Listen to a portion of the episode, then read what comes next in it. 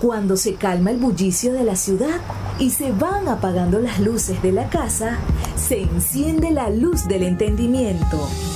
Desde este momento comienza Puerto de Libros, Librería Radiofónica, programa que contiene todos sus elementos tipo A. Puede ser escuchado por niños, niñas y adolescentes sin la supervisión de padres, madres o representantes. Comienza Puerto de Libros, Librería Radiofónica.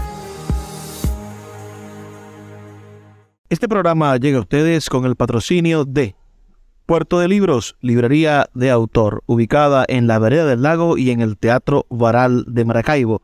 Disfruta de los mejores libros a través de su página web puertodelibros.com.be.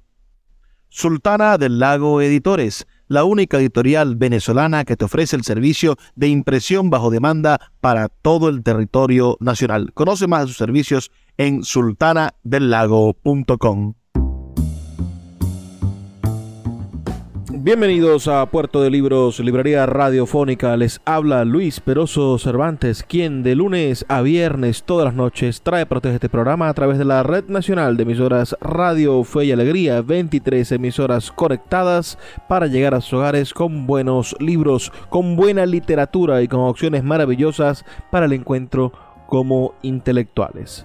Como ustedes lo han pedido, esta noche tenemos la continuación de aquel ciclo de conferencias que impartiera el historiador, el genio contemporáneo Rafael Array Luca en la Biblioteca Pública del Estado Zulia. Vamos a seguir escuchando esa forma en la que Array Lucas logra ensamblar la historia de Venezuela para explicarnos, bueno, en ese caso, en esas ocho conferencias que dio, bueno, lo que, lo que él llamó el medio milenio de historia de este país. En la primera conferencia que se encuentra disponible en nuestro canal de YouTube, Luis Peroso Cervantes, y pueden escuchar el programa que dedicamos a difundir esa conferencia, Ray Lucas estuvo hablando sobre el proceso de la colonización, pero más aún del descubrimiento y lo que fue la primera parte del poblamiento de Venezuela. Ahora, en esta otra conferencia que vamos a estar escuchando la noche de hoy.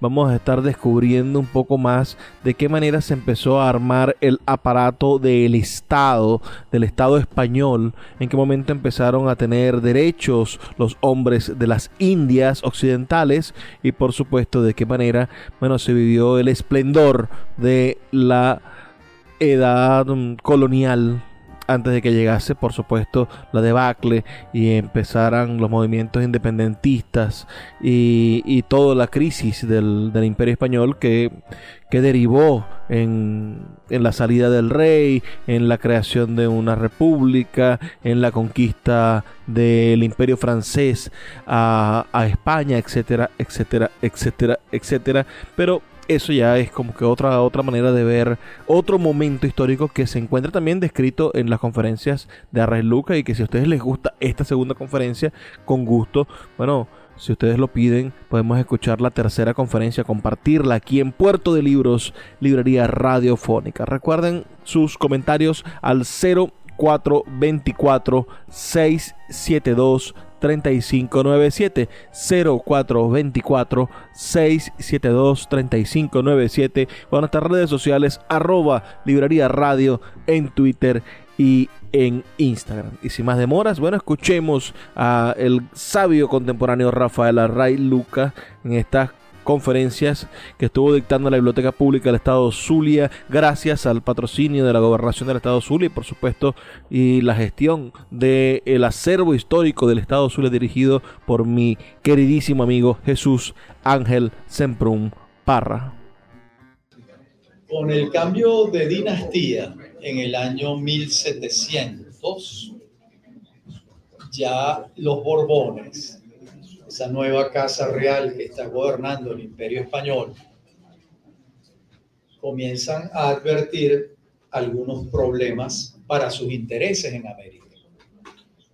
Y ellos detectan por lo menos dos problemas y empiezan a actuar en consecuencia. Un primer problema que detectan es que ya van 200 años del imperio español en América y se ha creado un estamento que quien mejor lo define, a mi juicio, es Simón Bolívar en la Carta de Jamaica. Simón Bolívar dice en la Carta de Jamaica, nosotros somos un género aparte. No somos españoles, pero tampoco somos indígenas. No respondemos a los intereses plenamente de España, pero tampoco respondemos a los antiguos intereses de los pobladores originarios. En el fondo, ¿qué es lo que detectan la Casa de los Borbones y qué es lo que Bolívar va a dibujar perfectamente? Que se ha, ido creando una nueva nación, que es el criollo americano. ¿Quién es el criollo americano? Bueno, fundamentalmente, si vemos la historia de la familia Bolívar, lo entendemos claramente. El primer Bolívar cuyo apellido no era Bolívar. El apellido de la familia Bolívar era Ochoa de la Rentería. Lo que pasa es que cuando él se mueve del País Vasco y llega a Santo Domingo, es Simón de Bolívar. Bolívar que es el pueblo del que él viene. Entonces la gente se llamaba con mucha frecuencia del pueblo del que venía. Se pierde el apellido Ochoa de la Rentería y empieza a ser el apellido Bolívar. Él llega a Santo Domingo y lo vamos a tener en Caracas en mil, más o menos en 1580, por allí es la fecha, donde el cabildo caraqueño lo manda como procurador ante la corte española. Ese es el primer Bolívar, 1580.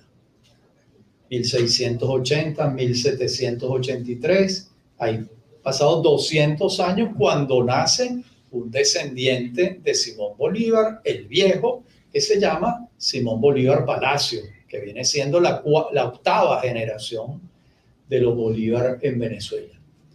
Esos señores eran vascos, esos señores eran eh, españoles, tenían 200 años aquí.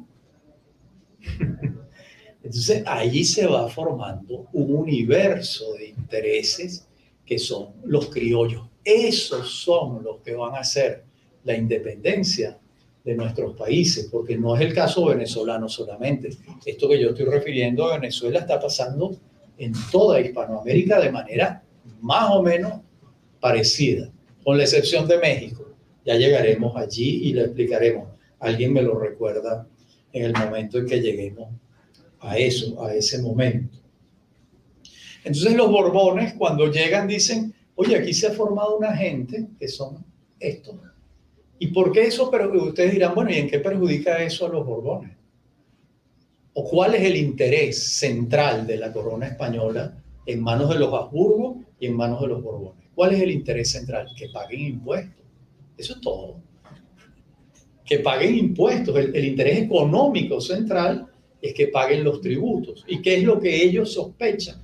Que los criollos americanos producen y no les están pagando impuestos en esa misma medida. Segunda observación que hacen los Borbones en la situación hispanoamericana. Por ahí ya, ya tenemos detectado a los criollos. ¿Cómo hacemos para que esta gente pague más impuestos? Ya vamos a ver lo que ellos hacen. Y el otro problema que advierten es la Iglesia Católica. Oye, la Iglesia tomó vuelo por su cuenta. Incluso, miren lo que ha hecho, lo que han hecho los jesuitas en el Paraguay. El Paraguay lo controlan los jesuitas para cuando llegan los Borbones y tienen un emporio económico. A favor del rey, bueno, en alguna medida, pero no pareciera que a favor, porque, porque también las ganancias quedan allí y hay una gran prosperidad en el Paraguay, pero esos dineros están ingresando en las arcas de la corona española, tampoco. Entonces ahí detectan otro factor importante. Recuerden, son franceses, no son alemanes. Esto, esto es un dato que no es menor. Y empiezan las reformas borbónicas ¿En qué consisten las reformas borbónicas? Cómo meter en cintura a la iglesia y a los criollos. ¿Cómo los metemos en cintura? ¿Cómo logramos que paguen más impuestos? ¿Cómo logramos que nos que obedezcan nuestros proyectos? Y empiezan a hacer algunas cosas en ese sentido. Ya las veremos más adelante. Pero también lo que ellos van haciendo, van a ellos hasta ese momento tienen dos virreinatos, el virreinato de México, el virreinato del Perú. ¿Y qué ha pasado en Bogotá? Que ha crecido mucho en población y en importancia. Y entonces van a crear el virreinato de Bogotá. ¿Por qué esto nos toca a nosotros? El virreinato se crea en dos oportunidades. Una primera de 1717 a 1723 dura seis años. Porque, a ver, el caso venezolano para esta fecha, ¿cómo es? Hay unas provincias, recuerden que Venezuela no existe. Está la provincia de Maracaibo, la provincia de Coro, la de Mérida, la de Angostura, la de Venezuela, capital Caracas. Probablemente ya exista Barinas, no lo recuerdo. Y la de Cumaná, y la de, y la de Margarita. ¿Esto qué quiere decir? Esto quiere, y Guayana, que es angostura. ¿Qué quiere decir esto? Que el gobernador de Cumaná no tiene, tiene exactamente la misma entidad y autoridad que el gobernador de Maracaibo. Entonces, ¿a quién responde el gobernador de Maracaibo y a quién responde el gobernador de Cumaná? En general, dependiendo, ¿no? en general respondían a la autoridad, a la mayor autoridad cercana, que era cuál? La Real Audiencia de Santo Domingo. Puerto de Libros, Librería Radiofónica, tu canal diario para encontrar nuevos libros. Con el poeta Luis Peroso Cervantes. Síguenos en arroba Librería Radio. This episode is brought to you by Reese's Peanut Butter Cups. In breaking news, leading scientists worldwide are conducting experiments to determine if Reese's peanut butter cups are the perfect combination of peanut butter and chocolate.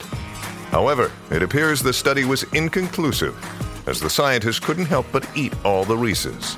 Because when you want something sweet, you can't do better than Reese's. Find Reese's now at a store near you.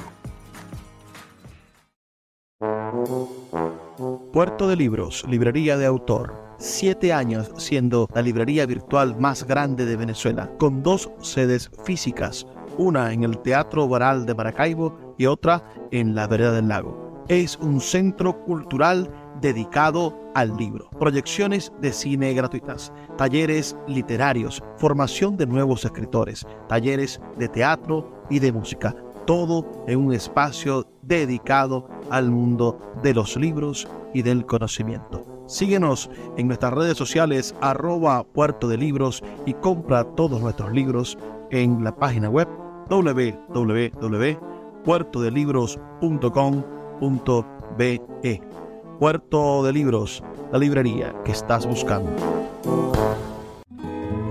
El poeta Luis Peroso Cervantes le acompaña en Puerto de Libros, Librería Radiofónica, por Radio Fe y Alegría, con todas las voces.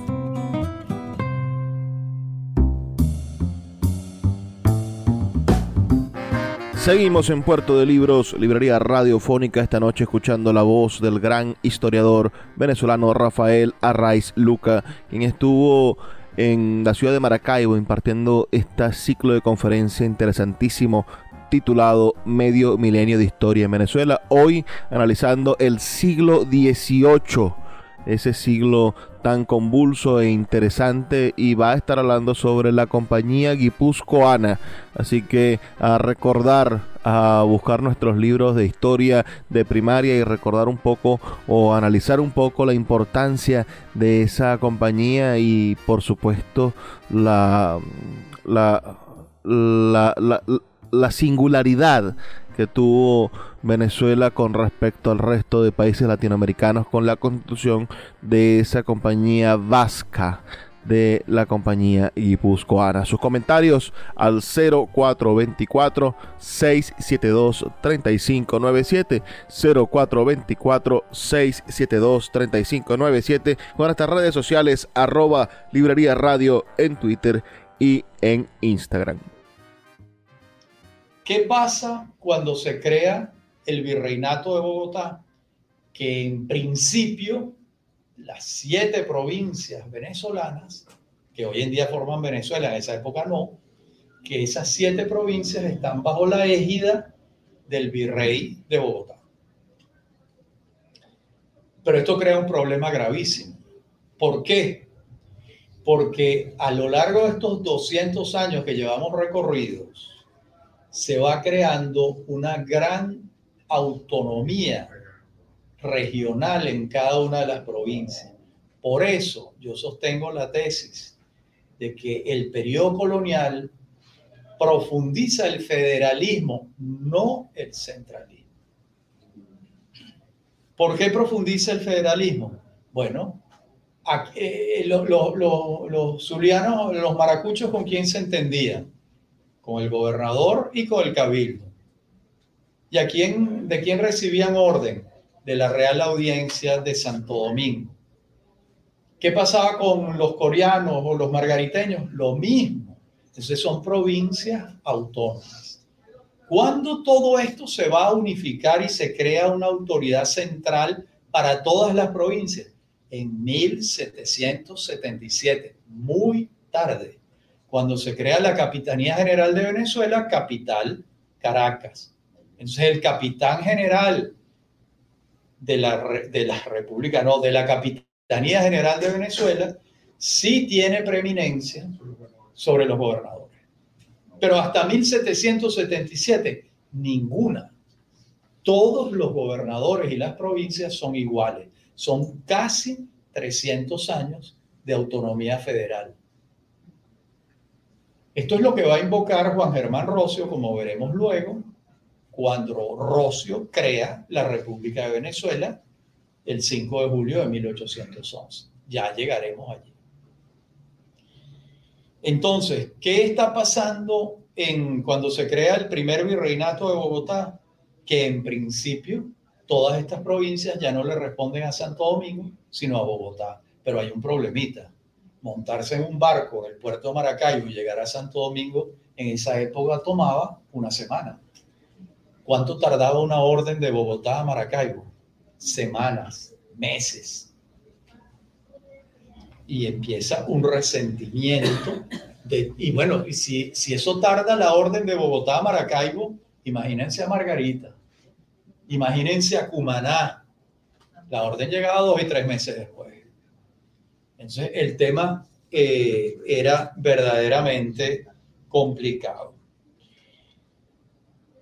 También ocurre, ustedes dirán, bueno, ¿y dónde estudiaban estos señores antes de la creación de la universidad en 1721 y abre sus puertas en 1725? ¿Dónde estudiaban los maracuchos? En Santo Domingo o en Bogotá o en Bogotá o en Santo Domingo, hasta que se crea la Universidad de Caracas y empieza otra oferta. Pero eso es en 1725, tarde, tarde. Ya para 1720, el rey de España tiene varios problemas planteados aquí. Hay una muy buena producción de cacao, hay una larga discusión si el cacao es originario del Zulia o del Orinoco o de la cuenca amazónica. María Fernanda Di Jacobe y unos investigadores dicen que es del Zulia. Jorge Redmond, el dueño de Chocolates El Rey, que ha estudiado el tema muy a fondo, dice que es en el Orinoco. En todo caso, lo que sí parece cierto es que el cacao es originario de este país de este país y ya comenzaba a ser un fruto elaborado muy codiciado en las cortes españolas y europeas. Recuerden otra cosa, que hasta este momento no es chocolate, no es eso que yo tengo es algo bebido. La solidificación del chocolate es un proceso que logran unas monjas azúcar, solidifican y empieza la historia del chocolate como lo conocemos. Antes es una bebida amarga, porque no estaba endulzada. Lo que tomaban las cortes europeas y los reyes y la, y la corte es un brebaje espeso y amargo. Y sin embargo les gustaba muchísimo. Y el rey empieza a tener varios problemas, varios problemas, porque eh, el cacao no está llegando a España. Se está yendo en buena medida a México. Se está yendo por el Yaracuy a Curazao. Y en Curazao están los judíos. Los judíos son los grandes comerciantes históricos del mundo y de Curazao se iba a Europa por otra vía. Entonces el rey tenía un problema con el suministro de cacao aquí. Un problema importante. Pero además estamos en 1720 y la aviación está muy lejos de existir. Estamos a 200 años de que los hermanos Wright alzaran vuelo en San Luis, Missouri. Todo el transporte del mundo era marítimo. ¿Y cuál era la costa de entrada al continente americano? Venezuela. Desde el río de la Hacha, porque eso hasta ahí eran los límites nuestros, eso nosotros lo perdimos por negligencia nuestra. Ya llegaremos allí, 1830. Eh, lo perdimos por la lentitud del Congreso venezolano, ya llegaremos allí, desde el río de la Hacha hasta la desembocadura del Orinoco, ¿verdad? Y entonces, ¿quién patrulla eso? El rey está en, en condiciones de tener una armada patrullando toda la costa venezolana. ¿Combatiendo qué? El contrabando. ¿El contrabando de qué? De cacao. El cacao es el petróleo de la época. Entonces el rey manda a Pedro José de Olavarriaga en 1720. Por el apellido, obviamente es un vasco, Olavarriaga. Olavarriaga hace el primer gran informe de Venezuela. Hay que leerlo. está publicado, es muy fácil de conseguir. Él recorre todo el país y dice, esto es lo que hay. Aquí se produce esto, aquí vive tanta gente, la gente de aquí es así, la gente de aquí es asado. Y hace el informe o la barriaga. Con ese informe, el rey de España toma la decisión de crear la compañía guipuzcoana. Y el informe de Olavarriaga es entregado en 1721. El rey se tarda un poco y crea la compañía guipuzcoana en 1728. ¿Por qué esto es una singularidad venezolana? Porque esto no pasó en ningún otro país de América. El único país de América que el rey de España se lo entregó a un pueblo español como es el pueblo vizcaíno fue Venezuela. Eso es una singularidad que dura de 1728 a 1780. 52 años nosotros estuvimos gobernados por la compañía guipuzcoana. Esto no pasó en Colombia, no pasó en Perú, en Ecuador, en México, en ninguna parte pasó algo así. ¿Por qué pasó? Por la urgencia del contrabando, por la urgencia del contrabando de cacao y por la circunstancia de las costas venezolanas, que además tenían un problema añadido que no lo tenían las costas peruanas, ni chilenas, ni ecuatorianas, ni colombianas. ¿Cuál era el problema añadido que tenía Venezuela? ¿Ah? ya se habían acabado los piratas. El rosario de islas herejes del Caribe. el rosario de islas protestantes del Caribe. Enfrente tenías a los judíos, pero más allá tenías a Barbados y más allá a Jamaica. Y muy pronto vas a tener a Trinidad. Y más arriba, las Islas Vírgenes estaban en manos de los daneses. Es decir, tenías todo un archipiélago, un rosario de tus enemigos culturales centrales, que son los protestantes. Acuérdate que tú eres un imperio católico. Eso hoy en día nosotros no, no significa nada, pero en esa época era muy importante. Escuchas Puerto de Libros con el poeta Luis Peroso Cervantes. Síguenos en Twitter e Instagram como arroba Librería Radio. Look, Bumble knows you're exhausted by dating. All the must not take yourself too seriously and 6-1 since that matters. And what do I even say other than hey? well, that's why they're introducing an all new Bumble with exciting features to make compatibility easier, starting the chat better, and dating safer. They've changed, so you don't have to. Download the new Bumble now. Sultana del Lago Editores es una empresa zuliana de servicios editoriales. Nuestro catálogo tiene más de 100 títulos de autores nacionales e internacionales. Además, somos la única editorial que presta servicios de impresión bajo demanda en Maracaibo. No necesitas invertir en grandes tirajes. Tus lectores pedirán tu libro, nosotros lo imprimiremos y tú obtendrás regalías. Por ello, también editamos internacionalmente en Amazon y Google Play Books. Conoce más en nuestra nueva página web www.sultanadelago.com o siguiéndonos en Instagram como arroba sultana del lago. El poeta Luis Peroso Cervantes le acompaña en Puerto de Libros, Librería Radiofónica, por Radio Fe y Alegría, con todas las voces.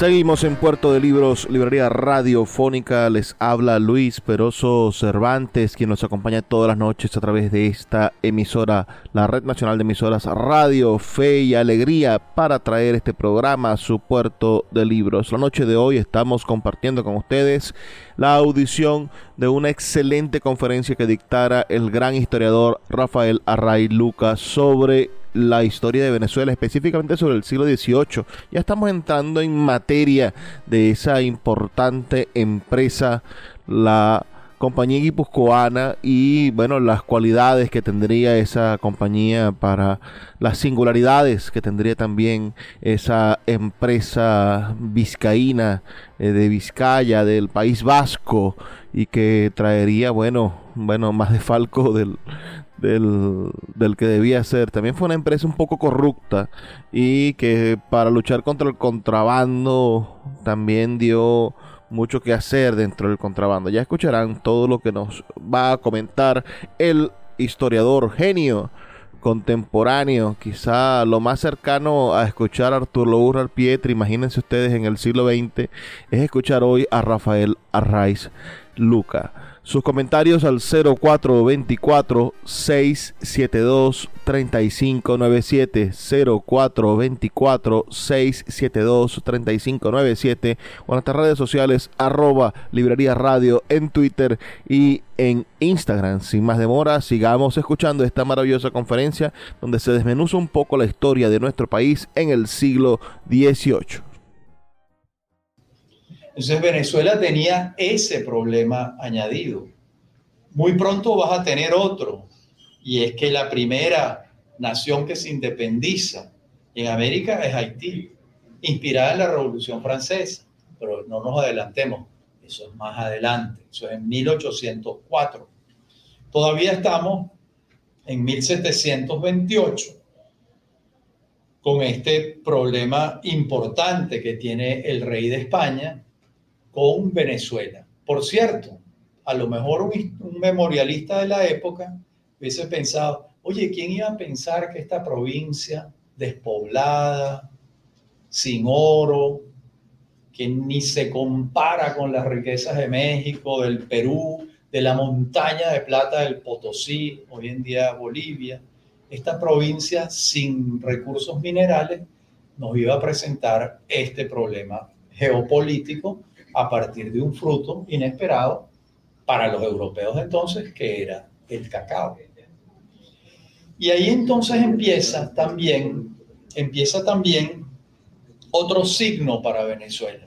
Si dijimos que el siglo XVII era un signo de calamidades, de pestes, de terremotos y de pobreza, este siglo es de una gran prosperidad. Una gran prosperidad que se va a manifestar, que se va a expresar hacia finales del siglo de una manera contundente.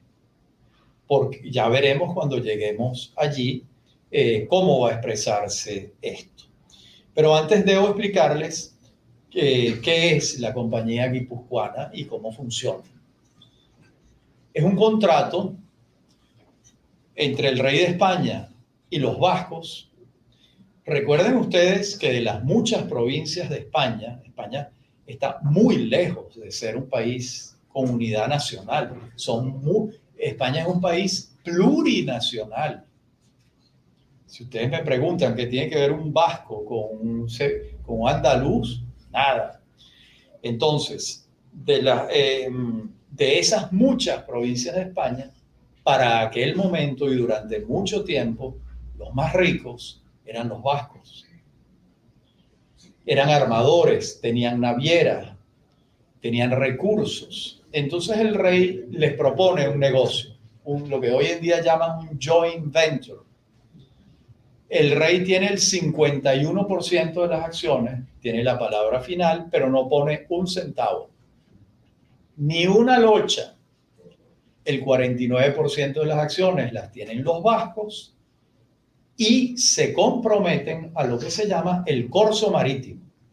¿Qué es el corso marítimo? Que ellos van a destinar por lo menos dos grandes fragatas a vigilar las costas venezolanas y a combatir el contrabando. Eso es lo que está en el papel. En el papel no está dicho que el rey de España va a nombrar capitán, perdón, gobernador de la provincia de Venezuela, no las otras, no necesariamente las otras, gobernador de la provincia de Venezuela a un empleado de la compañía guipuzcoana. O sea que también le estás entregando el poder político. Y a la vez, la compañía guipuzcoana va a tener a su cargo cuatro puertos. El puerto de Maracaibo.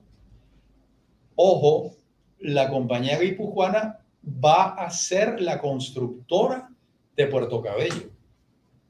Eso lo construye la compañía guipuzcoana. El castillo de San Felipe y el Fortín Solano en Puerto Cabello es obra del bolsillo y de la ingeniería de la compañía guipuzcoana. Van a tener el control del puerto de La Guaira, ahí está la casa, y del otro puerto que había en Venezuela, que era Humano. O sea que tienen el control de las entradas marítimas, que no hay otras. Bueno, hay terrestres, pero muy difíciles, muy difíciles. Entonces, eh, allí, además, el rey le entrega un monopolio, otra singularidad venezolana. Y aquí los venezolanos nos distinguimos de todo el resto de América Latina. ¿Por qué? Porque nos imponen un monopolio. Imagínense que nosotros aquí, esta asamblea, somos los dueños del cacao que se produce en el sur del lago. Nosotros comerciamos ese cacao con España o con México al precio que dice el mercado. Pero ahora la compañía guipuzcoana fija el precio. Dice, yo les voy a pagar a ustedes por el cacao tantos dólares. Bueno, supongamos que hay dólares en esa época. Tantos pesos les voy a, eh, les voy a pagar. Y nosotros no podemos chistar. Y si lo fija muy, muy bajo, nos está obligando a producir a pérdida. Además, tiene el monopolio de todo lo que yo, nosotros como productores de cacao del Zulia necesitamos. Necesitamos una escardilla, una pala, un martillo. Nada de eso lo hacemos aquí porque no hay herrería. Se lo tenemos que comprar a la compañía guipuzcoana y el precio lo fijan ellos. Entonces, nosotros vamos a estar en el peor de los mundos. En el peor de los mundos. Y voy a hacer, voy a hacer eh, caricaturas históricas. Si estuviésemos esta asamblea, nosotros los dueños del cacao zuliano, aquí con esa nueva legislación del monopolio, nosotros estaríamos inventándonos cómo contrabandeábamos. claro, es obvio, porque si no, no vamos a sobrevivir. Y eso fue lo que hicieron. Los grandes cacaos venezolanos, ¿qué hicieron? Le declaraban una parte de la producción a la guipuzcoana para cumplir con el rey y la compañía guipuzcoana y otra parte la sacábamos de contrabando. Y se la vendíamos a los mexicanos. Entonces, los vascos nos están obligando a producir a pérdida porque nos están fijando el precio, el precio de nuestros productos. Eso no lo soporta ninguna economía. En la economía en que tú fijes el precio, la arruina. Los venezolanos tenemos un doctorado en eso. Recuerden la escasez que nosotros padecíamos. ¿Por qué la padecimos durante los años 2015, 16, 17, 18, porque fijaba el precio el gobierno, dejaron de fijar el precio y miren cómo ha ido floreciendo la economía. Hasta hace poco hacíamos cola para comprar un café brasileño pésimo y ahora hay 300 marcas de café. Es la diferencia entre controlar el precio y dejar el libre mercado. Eso es lo que está pasando en ese momento con la compañía guipuzcoana. Entonces, los criollos vamos a tener un malestar particular en relación con esa situación. Y va a haber una primera rebelión, la de Juan Francisco de León, en 1749, y su hijo en 1751. Esa rebelión que decía, recuerden la fecha, 1749, la rebelión decía, muera la compañía guipuzcoana, viva el rey. A ver, el mismo. ¿Por qué no podían decir otra cosa? Porque en 1749 no se ha creado ninguna república. La primera república del mundo moderno que se crea en los Estados Unidos, en 1776 y la Revolución Francesa, que comenzó con un proyecto republicano y terminó en el Imperio Napoleónico, es de 1789.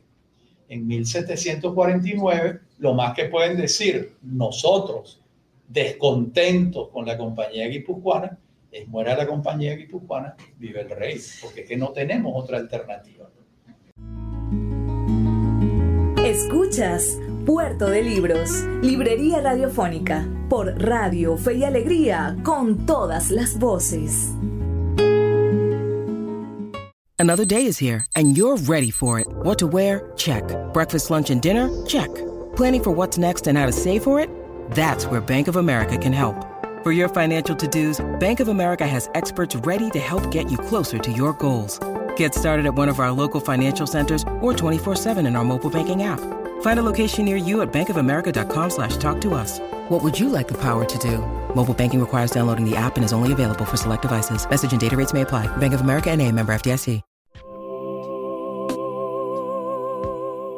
Si te gusta nuestro programa, puedes apoyarlo con un pequeño aporte mensual de 2 dólares. Un acto de micromecenazgo puede mantener en línea nuestro programa a través de nuestras plataformas virtuales y de la Red Nacional de Emisoras Radio Fe y Alegría. Sé parte de la manera en la que transformamos la realidad y el pensamiento a través de la literatura. Apóyanos para seguir llevando a tus hogares Puerto de Libros, Librería Radiofónica. Más información al 0424-672-3597. El poeta Luis Peroso Cervantes le acompaña en Puerto de Libros, Librería Radiofónica, por Radio Fe y Alegría, con todas las voces.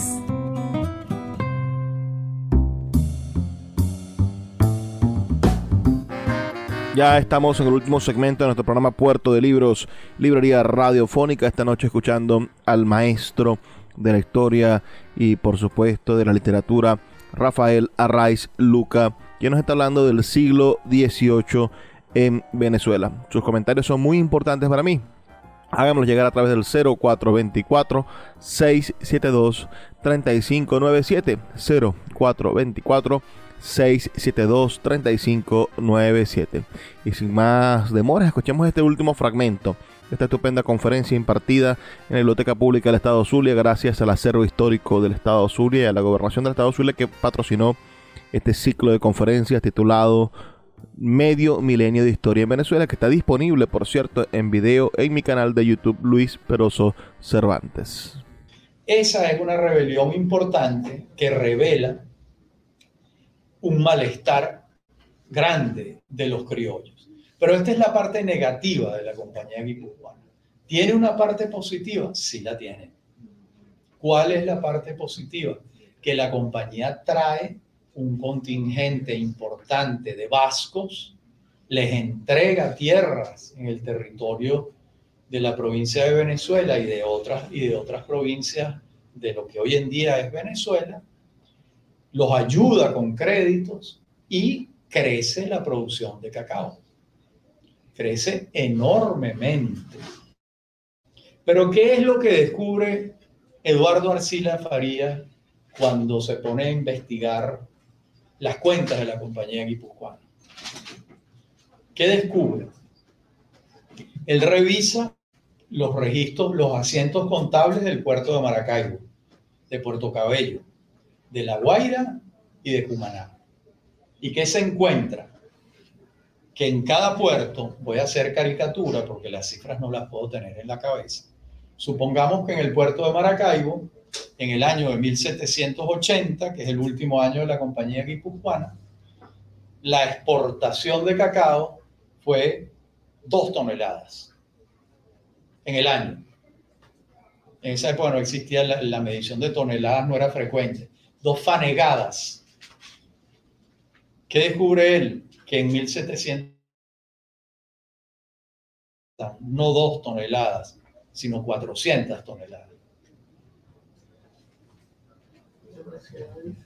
¿Es eso posible? ¿Puede subir la producción de dos toneladas a 400 en un año? No. ¿Qué revela la cifra? El contrabando. ¿Pero el contrabando de quién? De la propia compañía guipuzcoana.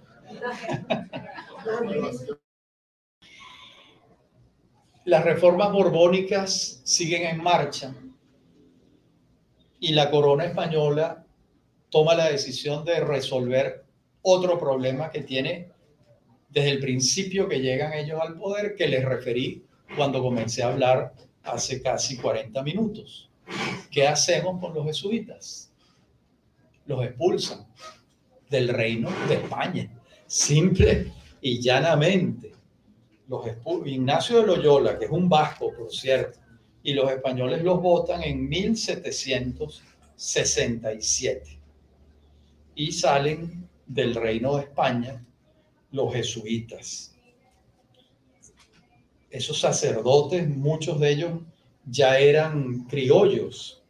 Por ejemplo, el caso del sacerdote peruano Vizcardo y Guzmán, que es el inspirador de Francisco de Miranda y que escribe una carta el primer documento de importancia escrito en América sobre la naturaleza de los criollos y la nación que se ha ido creando en el continente es de Vizcarra.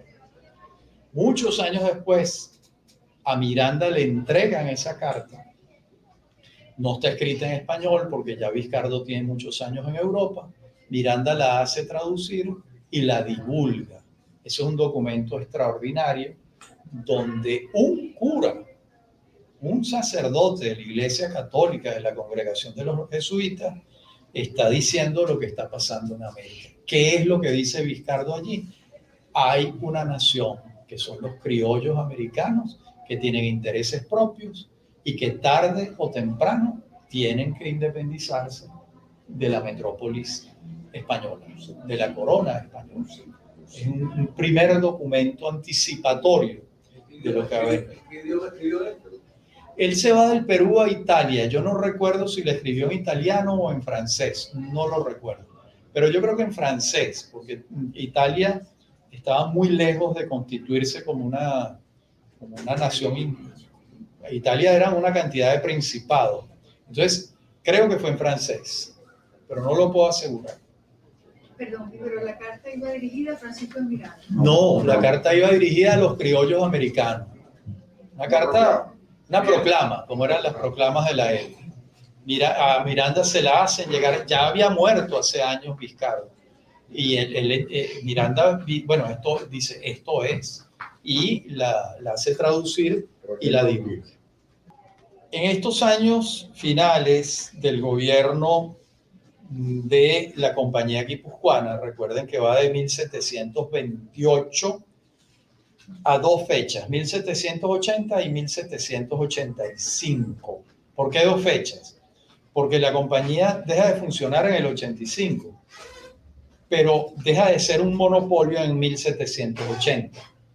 Entonces, por eso hay unos autores fijan una fecha y otros autores fijan otra. Estos años, además, a la compañía guipuzcoana les toca enfrentar a los últimos piratas. Hay dos incursiones muy importantes en La Guaira y en Puerto Cabello, en 1739 y en 1743. Pero esto ya no es prácticamente una incursión de la Armada Británica, de la Armada Británica intentando adueñarse de estos puertos venezolanos. Y de milagro no se adueñan de Puerto Cabello. A punto estuvieron de adueñarse de Puerto Cabello. Esto es lo que nos revela que ya el teatro de operaciones de los imperios europeos en, en América eh, estaba en marcha y ya no era solo la piratería, porque recordemos cómo funcionaba la piratería y, cuál es la diferencia con, una escuadra nacional de un imperio. La piratería funcionaba así. Un grupo de gente se dedica a robar, a, a robar, esa es la palabra, a, a saquear, a robar y regresaban a, al Támesis en, Londres. La, la, corona inglesa los recibía con aplauso, y les daban títulos nobiliarios. Pero esa aventura ni la había promovido la corona inglesa ni la había financiado. Eran aventuras a título personal de los piratas ingleses. Los piratas, los filibusteros y los bucaneros todos operaban así. Los corsarios era otra historia. Los corsarios era la fórmula francesa. Los corsarios actuaban por su cuenta, pero con el Santa Santorum del Estado francés, de la corona francesa. Los piratas ingleses andaban por su cuenta y cuando llegaban allá con un tesoro, la corona los aplaudía pero no los habían alentado ni los habían estimulado a hacer aquello. El, cors, el corsario es distinto. El corsario está actuando en nombre, en este caso, de la corona francesa. Entonces, cuando estas dos incursiones en, en La Guaira y Puerto Cabello, pues ya, eh, digamos que está actuando una armada inglesa que está dando vueltas muy bien apertrechada por el Caribe y esos dos hechos. Y también dentro del gobierno de la compañía guipuzcoana se va a crear la Capitanía General de Venezuela, el año 1777. Aquí, eh, Luis Unzuga y Amézaga, bueno, más vasco imposible, ya toma posesión en 1777 como eh, capitán general de la provincia de Venezuela. Esto es importantísimo, creo haberlo explicado antes, pero si no, lo repito. Hasta ese momento, cada provincia es autónoma y responde, dependiendo de la época, a Santo Domingo o a Bogotá. A partir de 1777, las provincias, todas, van a responder al capitán general que está ubicado en la ciudad de Caracas, donde reside la Capitanía General de Venezuela. ¿Esto por qué es tan importante? Porque realmente ese es el momento de la creación de Venezuela como unidad política y administrativa. ¿Por qué? Porque cuando Juan Germán Rossio funda la República de Venezuela el 5 de julio de 1811, ¿qué dice? Los límites del territorio de esta república son los límites de la Capitanía General de Venezuela.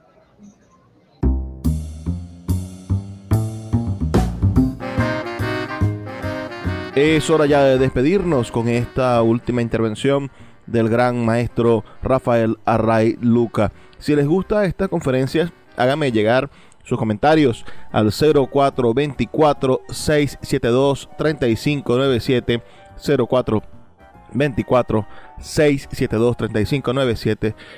3597 0424 672 3597 para continuar, bueno, colocando las otras conferencias que faltan. La siguiente es muy, muy interesante. Es una conferencia sobre el proceso independentista, sobre cómo comienza la Junta Patriótica, cómo se desarrollan esos consejos de regencia, qué pasa en España y qué pasa en Venezuela, todo esto que tanto nos interesa saber para saber, para, para conocer cómo nos conformamos como nación. Es importantísimo y tuvimos el placer bueno, de grabar, de tener toda esta la audición de este importante ciclo de conferencias. Sus comentarios al 0424 672-3597 o en nuestras redes sociales arroba librería radio en Twitter y en Instagram. Trabajo para ustedes Luis Peroso Cervantes, quien lo hace todas las noches con muchísimo cariño a través de la Red Nacional de Emisoras Radio Fe y Alegría. Les recuerdo que pueden sintonizarnos el día de mañana a la misma hora y que, por favor, sean felices, lean poesía.